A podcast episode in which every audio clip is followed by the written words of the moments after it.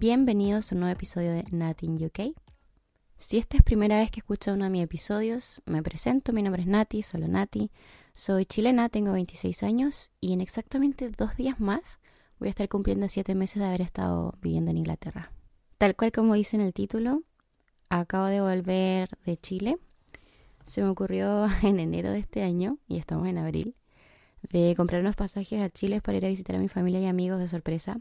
Eh, nadie sabía, solo mi hermana, y eventualmente le tuve que contar a mi mamá.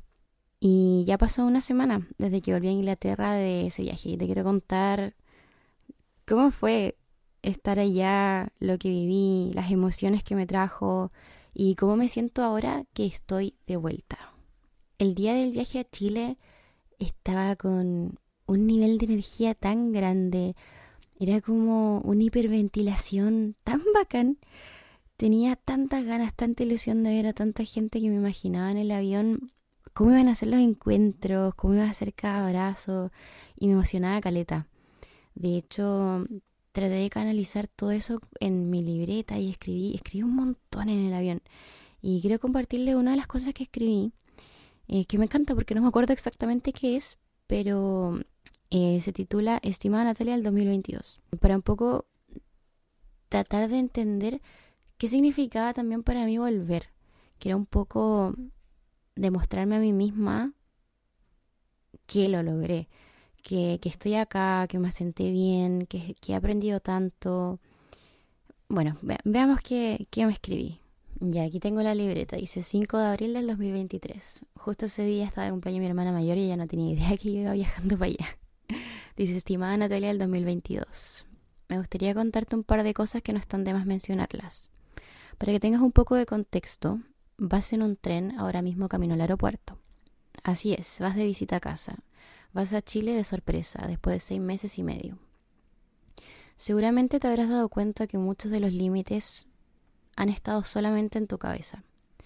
Nadie dijo que sería fácil establecerse en UK, pero de alguna manera lo haces parecer como si fuera fácil. Has sobrepasado un sinfín de obstáculos y ninguno te ha paralizado. ¿Que si no me ha dado miedo? Claro que sí.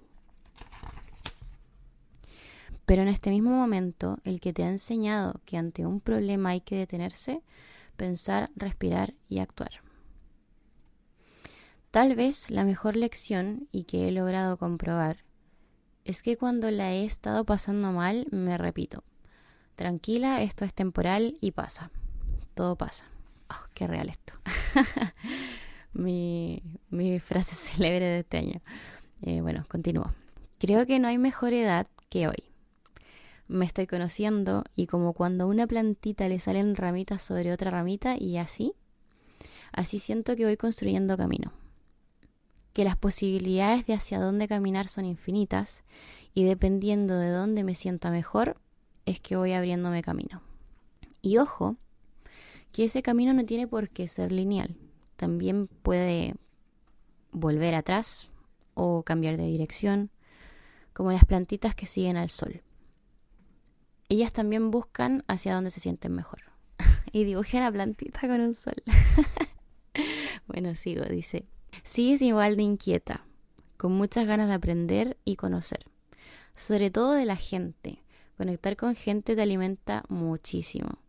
Eres un ser sumamente social y disfrutas de lo más mínimo, incluso si es alguien que jamás volverás a ver. Estás empezando a entender cómo priorizar en la vida Aún te cuesta un poco, pero vas, vas también entendiendo por qué no te priorizabas a ti primero en el pasado. Sigues siendo una persona muy complaciente, pero ya no le atribuyes una connotación negativa, sino más bien lo valoras como algo propio tuyo. Te aconsejaría lo siguiente, oye, qué, potente soy, yo no me acordaba de esto. En fin, por eso me encanta que quede escrito. Te aconsejaría lo siguiente. Si vas a rodearte de gente y los vas a cuidar y regalonear como tú siempre haces, asegúrate que la mayoría también sea así contigo. Porque luego tú también mereces ser cuidada. Está bien dar sin esperar nada a cambio, pero tampoco está bien dar tanto de tu tiempo a quien no lo aprecie. a ti del 2022 y a mí del 2023, también nos intriga qué será de ti en dos años, pero sabes, no hay prisa. Y de seguro estarás aprendiendo una y mil cosas más donde sea que te encuentres. ¡Ay, qué bonito! Me quiero mucho. En fin, eso... ¡Wow! ¡Qué bonito lo que me escribí! es brillo como me sorprendo de, de mí misma, por eso me gusta que queden, que queden escritas. Siento que haber ido, independiente de que haya sido quizás para algunos muy, muy antes, no sé, porque dan seis meses y medio y no al año, en fin, da igual. Eh, fue un momento súper necesario porque yo acá, si se dan cuenta en mis podcasts anteriores, igual lo estaba pasando más o menos mal, como que estaba mucho de menos. Y en este viaje me di cuenta que era porque estaba viviendo en una burbuja acá y de repente sentía que estaba como en una en cuatro paredes, así como que cada vez se iban achicando, como que mis posibilidades cada vez se iban reduciendo. Y cuando volví allá me di cuenta, no, como que se expandieron más los horizontes. Eh, tuve cosas muchas más claras sobre, no sé, qué va a pasar de mí de aquí a un año o dos años. Em, como que lo vi mucho más fácil de lo que lo estaba viendo acá en Inglaterra. Siento que me estaba aislando un poco y Chile me dio esa libertad de que yo puedo decidir dónde quiero estar y cómo lo voy a hacer. O sea, en el fondo que soy capaz. Debo confesar que obviamente el primer día fue el más alegre de todo porque sorprendí a todos mis amigos y familia. Pero que los siguientes dos y día tres está súper rara. Tenía un poco de pena porque se rompió mi primera idealización. Yo creía que al volver, y tenía miedo que pasara que al volver a Chile me dieran muchas ganas de quedarme en Chile y no volver a Inglaterra, o sea que tomar ese avión de regreso fuese muy difícil. Y me di cuenta que en verdad era todo lo contrario, que, que habían tantas cosas que todavía podía aprender en Inglaterra, que incluso extrañaba mi, mi estilo de vida acá, que sentí como como que me sentí mal, así como, como antipatria, así como, no, ¿cómo puede ser que no eche de menos mi casa? Y no es que no eche de menos mi casa, sino que me di cuenta que en realidad la oportunidad que estaba viviendo acá en Inglaterra también era gigante.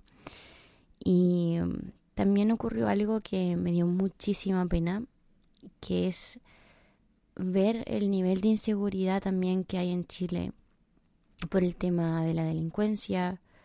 Eh, y en mi casa entraron a robar y bueno, se reforzó la seguridad de una y mil maneras también en casa, que a mí igual me, me choquearon un poco.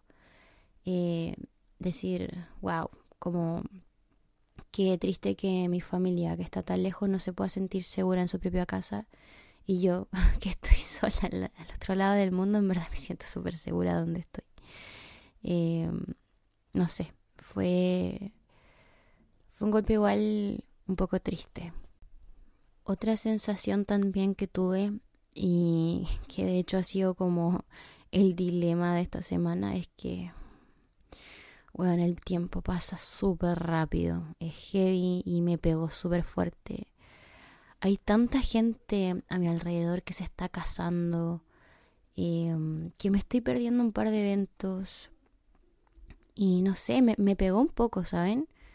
Porque en octubre yo cumplo 27 y bueno, se imaginarán que uno se empieza como a replantear la vida, dónde va a echar raíces, todo eso.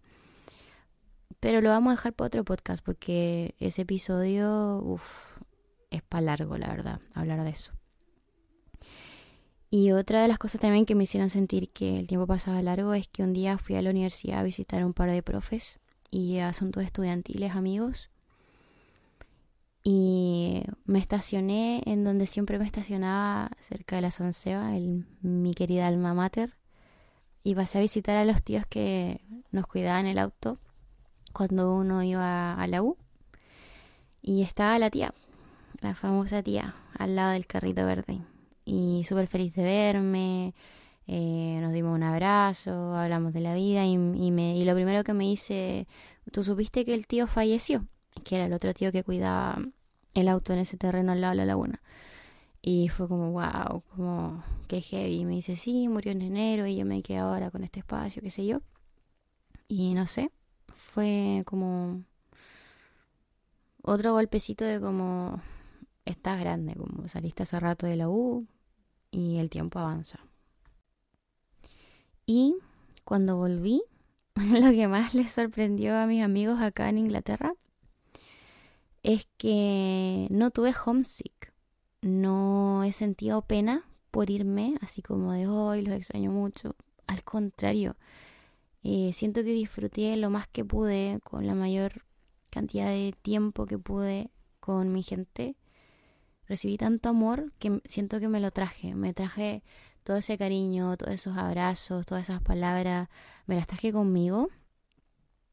Y me dio más fuerza, como que llegué, no sé, sentía mucha plenitud, mucha paz como que resolví tantas dudas, sentí tanto cariño que anhelaba, que me vine súper recargada, como ya, como vamos con tu madre, tú podés con esto y no sé cuándo volveré, pero con toda esta energía, Juan, me va a alcanzar por un montón de rato más. Y hay una sola cosa que me arrepiento. Y esto no tiene nada que ver con Chile, es nada más un, pensamiento a raíz de todo lo que he vivido últimamente. Que hay una weá que me arrepiento mucho y es a no haber dicho te quiero lo suficiente.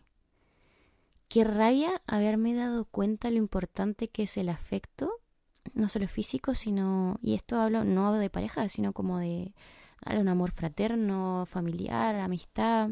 Como que importante es decirle a la gente que quieres que lo quieres. Y está bien, ¿ah? quizás hay gente que lo muestre con actos de servicio, otro lenguaje del amor, pero decirte quiero, como te aprecio, aprecio lo que haces. Me hubiese gustado habérselo dicho más a más personas. Que bueno, eso por la distancia también lo hace más difícil.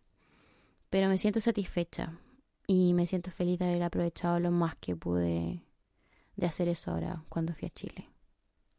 Así que nada, eh, estoy súper expectante de que, que viene esta nueva temporada de mi vida en Inglaterra. Pero bueno, les estaré contando. Un besito y lo que pasa en el podcast se queda en el podcast.